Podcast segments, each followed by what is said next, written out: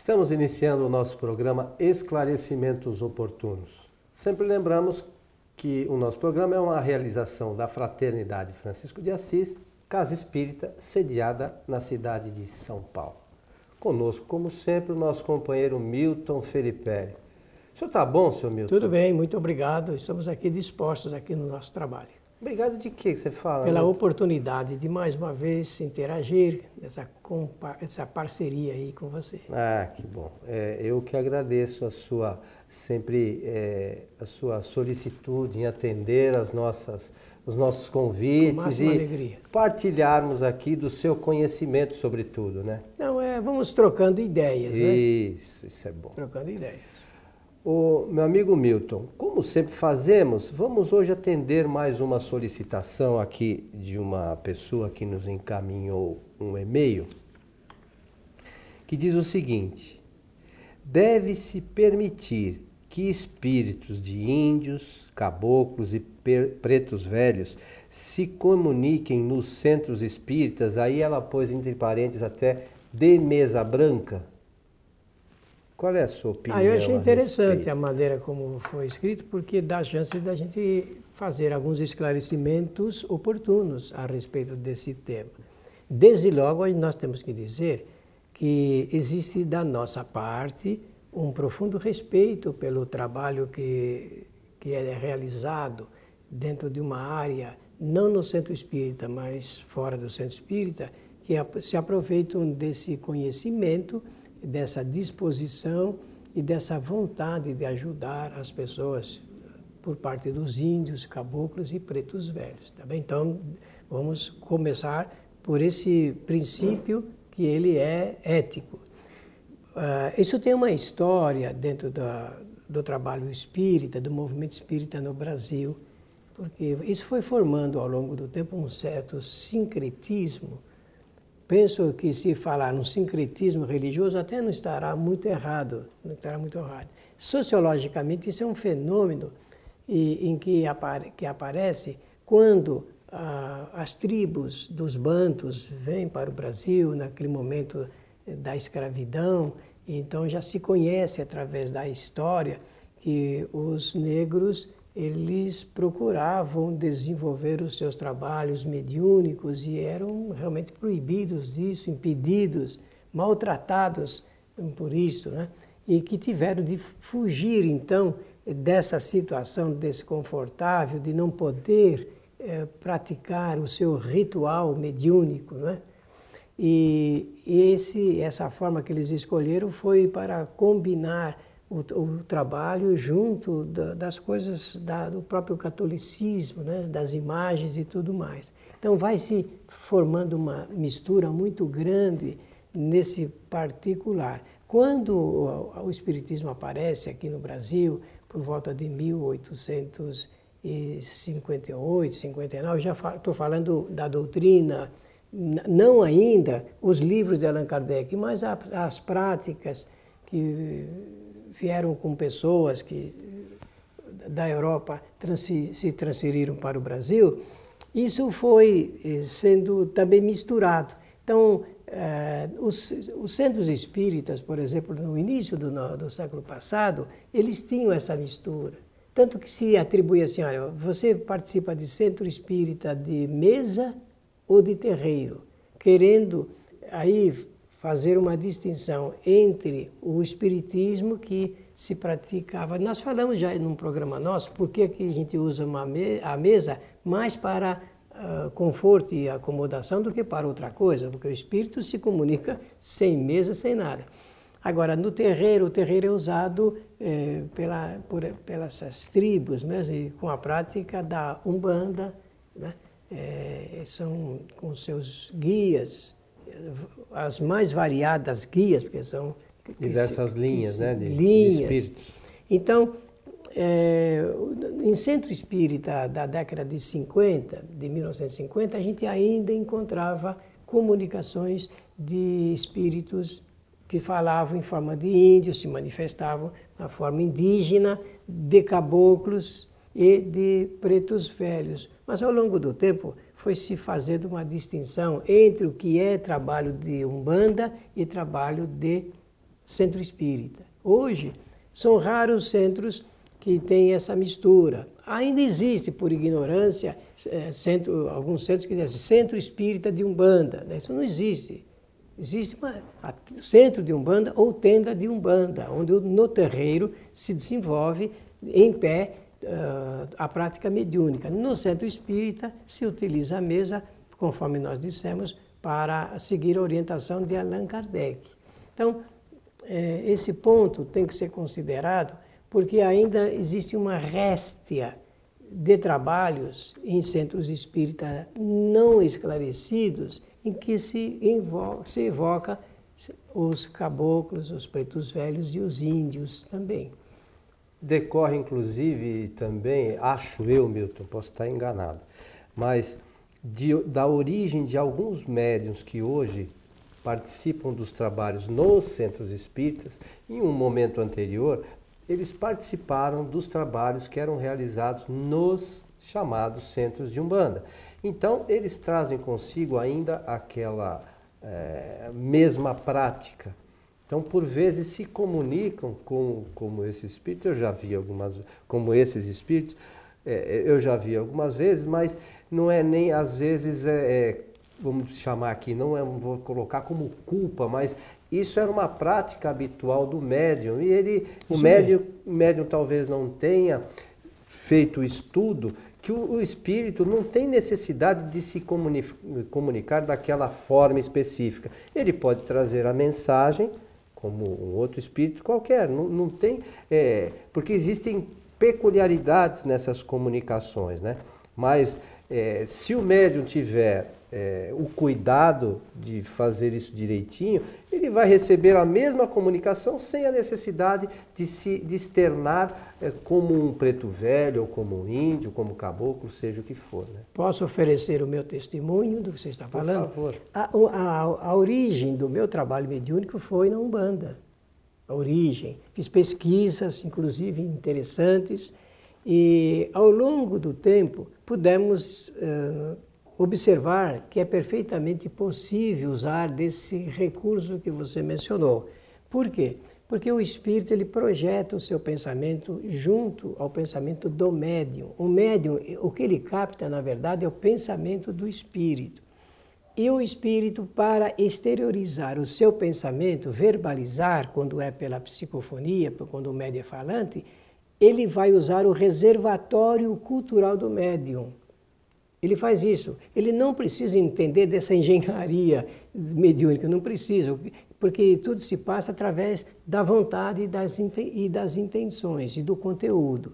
Pois bem, quando o dirigente ele é muito é, preparado, ele pode falar para o espírito: olha, meu irmão, se você quiser, você não precisa falar dessa forma, porque isso é a forma só. Você pode conversar comigo da maneira como eu estou falando na linguagem do homem branco.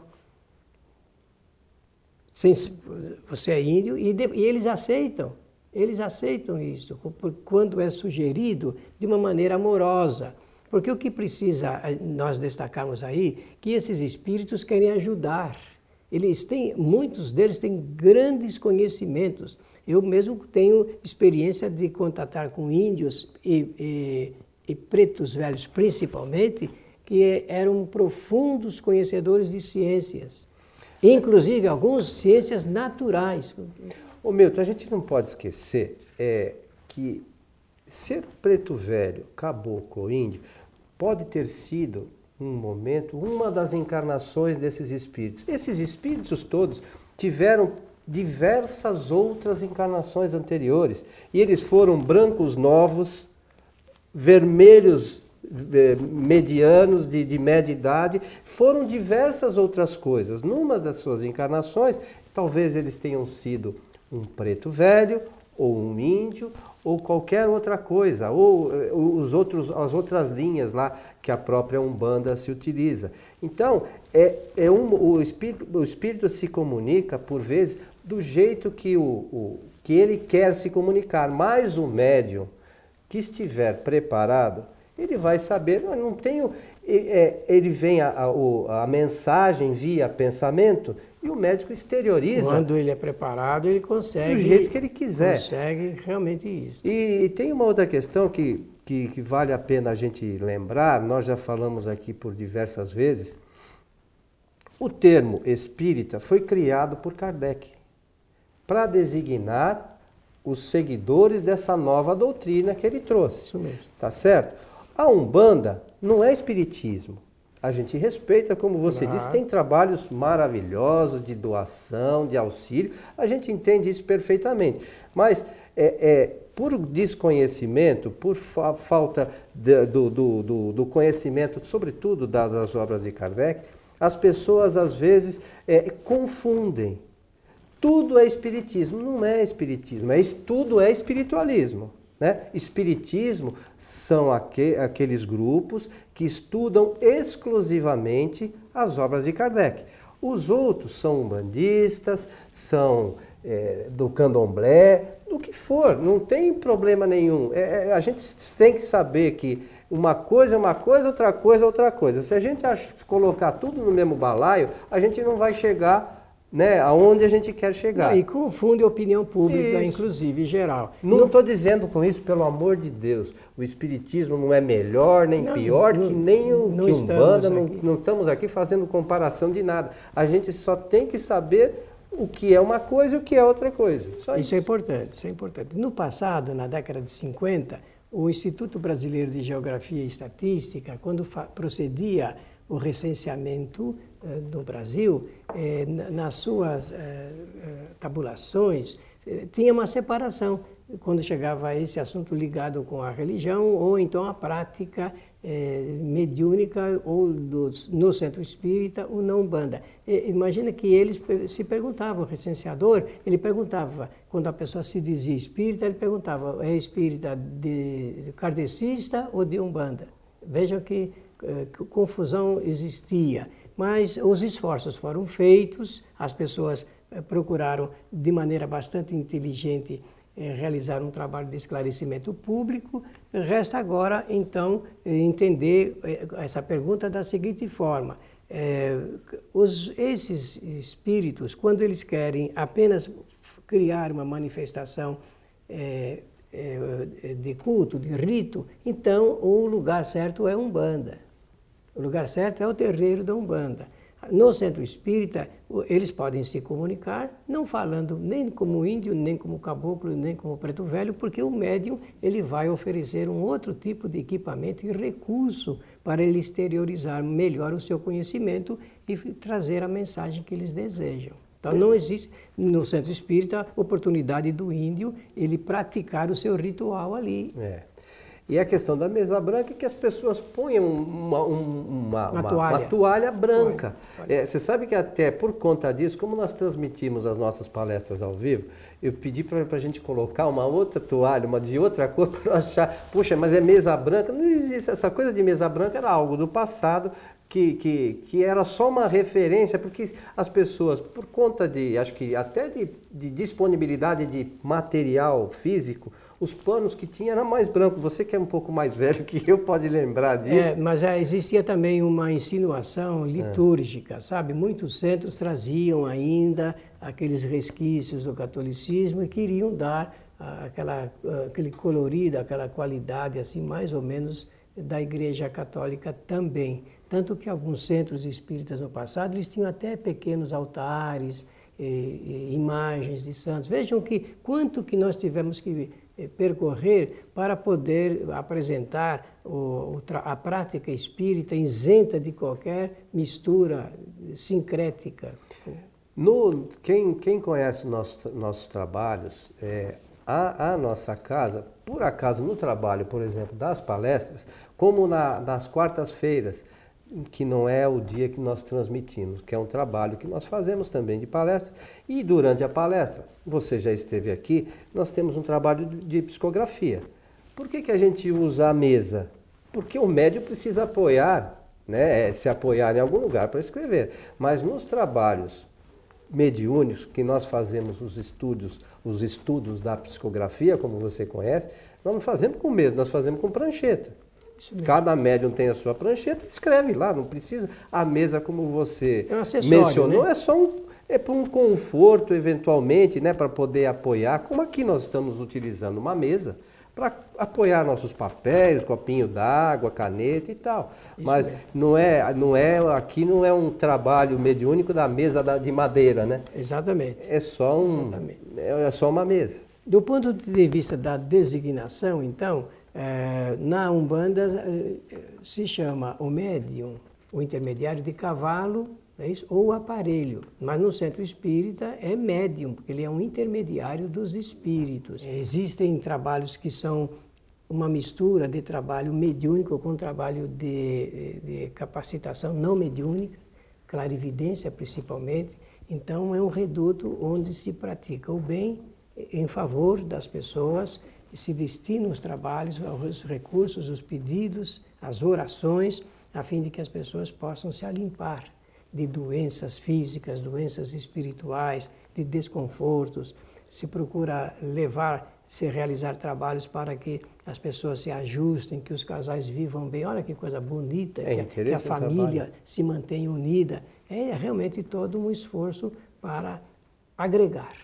O trabalho em si caritativo do centro de Umbanda ele é muito parecido com o do centro espírita, o objetivo do trabalho. A, a manifestação é que, que, que, que, são feitas de formas diferentes. É, você que é bastante estudioso, Milton, existia um certo problema, não sei se é um problema, mas enfim, é, é uma constatação que até não muito tempo atrás não se existia nada escrito sobre os, os trabalhos de Umbanda. Não existia uma bibliografia é, da Umbanda propriamente. Então, muitos, muitos centros de Umbanda ou terreiros de Umbanda se utilizavam para estudo das obras de Kardec. Hoje já existe uma bibliografia muito grande. muito grande, de muitos médios. Existe um médium muito qualificado que eu conheci uma vez, que tem um trabalho magnífico, se não me falha a memória, chama-se Rubens Saraceni. Isso. Tem diversos livros. Um livros, grande escritor. Um grande escritor. E ele trabalha hoje especificamente é, um conteúdo voltado para as casas de Umbanda. Com linguagem. Então, os livros, a linguagem própria, é, é um, são livros objetivos para quem quer estudar Umbanda. Então fica aí a, a sugestão né, para aquele que quer conhecer a Umbanda, esse senhor, é, pelas, pelas referências que nós temos, tem, uns, tem ótimos livros. Existe, evidentemente, uma série de outros médios ligados à Umbanda que também escrevem. Mas eu acho que o mais antigo, pelo menos que eu conheço, é o senhor Rubens Saraceni. E realmente é excelente escritor. É, dizer também, se ainda nós temos algum tempinho, pouco tempo, é dizer é, que esses, é, na Umbanda a gente pode constatar uma evidência, exatamente pela sua forma ritualística de manifestação, é, de correntes fluídicas, o que se chamou, nós chamamos de correntes fluídicas. É, é, um trabalho que o investigador, a pessoa que está ali a fim de fazer pesquisa, ela pode perceber a força fluídica quando se desenvolve todo o trabalho e isso é o que garante o sucesso da, do trabalho de Umbanda. No centro espírita se utiliza menos desse expediente porque o procedimento é outro e essas correntes que ajudam no centro espírita têm uma forma diferente de proceder. Claro que se usam as correntes fluídicas, os fluidos, a transferência de fluidos é, é utilizada, mas na Umbanda, para quem quer olhar bem esse aspecto magnético do trabalho de força fluídica, tem um campo, um, um verdadeiro universo para suas pesquisas. Lembrando que, que os trabalhos mediúnicos e dos espíritos, a Umbanda tem suas características e o Espiritismo tem as suas características. É, o, não pode, a gente não pode pensar que um é forte de um lado, o outro é fraco do outro lado. Não existe essa coisa. Os centros espíritas têm todas as condições de fazer todos os trabalhos necessários para os seus frequentadores. Da mesma forma que a Umbanda também tem todas as condições de fazer todos os trabalhos para os seus frequentadores. Não existe uma complementação de uma, uma, uma, casa espírita necessitar de um, de um auxílio de uma casa de umbanda ou de um centro de umbanda e vice-versa. Todos os grupos eles são é, autossuficientes para os seus trabalhos. Isso não mesmo. existe complementação, não existe necessidade. Quem, quem não conhece isso, precisa estudar um pouquinho mais aí, que a gente vale sempre a sugere a obra de Kardec e entender um pouquinho mais como é que isso se realiza, né, seu Milton? Para encerrar minha parte, eu simplesmente quero dizer o seguinte: Umbanda não é espiritismo. Você já falou isso desde o começo. Umbanda é uma prática, hoje tem o seu conteúdo ideológico, né, forte, por sinal, conforme você salientou, mas na denominação não se pode dizer centro espírita de Umbanda e nem centro eh, de Umbanda que tenha recurso espírita. Isso é melhor eh, não confundirmos, porque aí ficará difícil de nós entendermos as duas coisas. É, na verdade hoje existe uma confusão geral, não é nem essa questão propriamente só da Umbanda. Existem alguns centros que se utilizam de algumas práticas que não têm a ver com os ensinamentos de Kardec. Nós respeitamos, é claro, cada um trabalha da forma que achar melhor. Muito obrigado pela atenção de todos, que os bons espíritos nos ajudem sempre. Lembrando das nossas palestras às sextas-feiras, a partir das 19h30, em nosso site tvfraternidade.com.br. Nesse site transmitimos nesse horário as nossas palestras da Fraternidade Francisco de Assis ao vivo. A todos o nosso abraço e até o nosso próximo encontro.